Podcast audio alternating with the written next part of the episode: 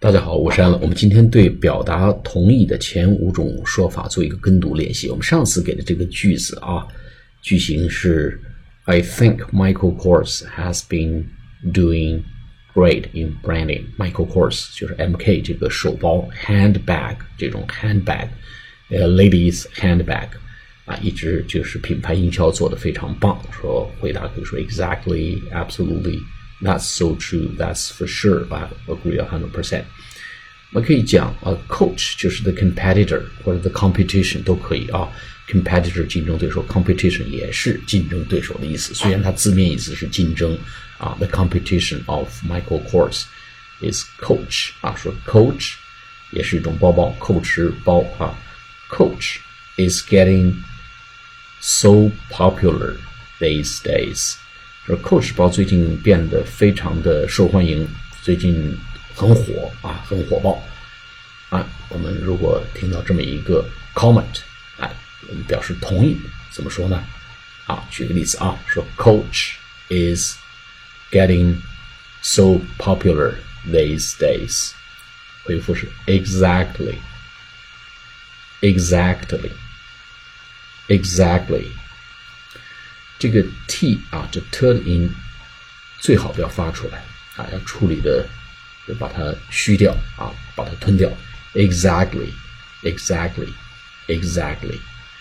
第二个呢，我们可以讲 absolutely，说 Coach is getting so popular these days。回复说，我完全同意啊，绝对说是 absolutely，absolutely。 absolutely，特的音啊，就是也不要发出来，absolutely 不要发成 absolutely，啊，absolutely 啊，带一下过去就好了，是那么个意思，蜻蜓点水，点到为止，absolutely。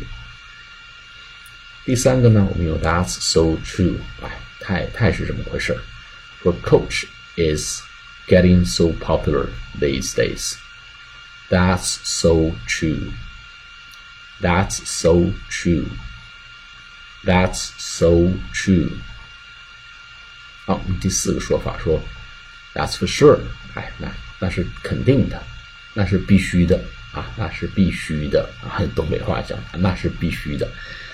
说，Coach is getting so popular these days. That's for sure. That's for sure.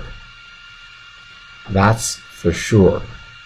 哎，意思就是那一定是这样啊，一点问题都没有，绝对是这么回事啊。最后一种说法是 I agree a hundred percent.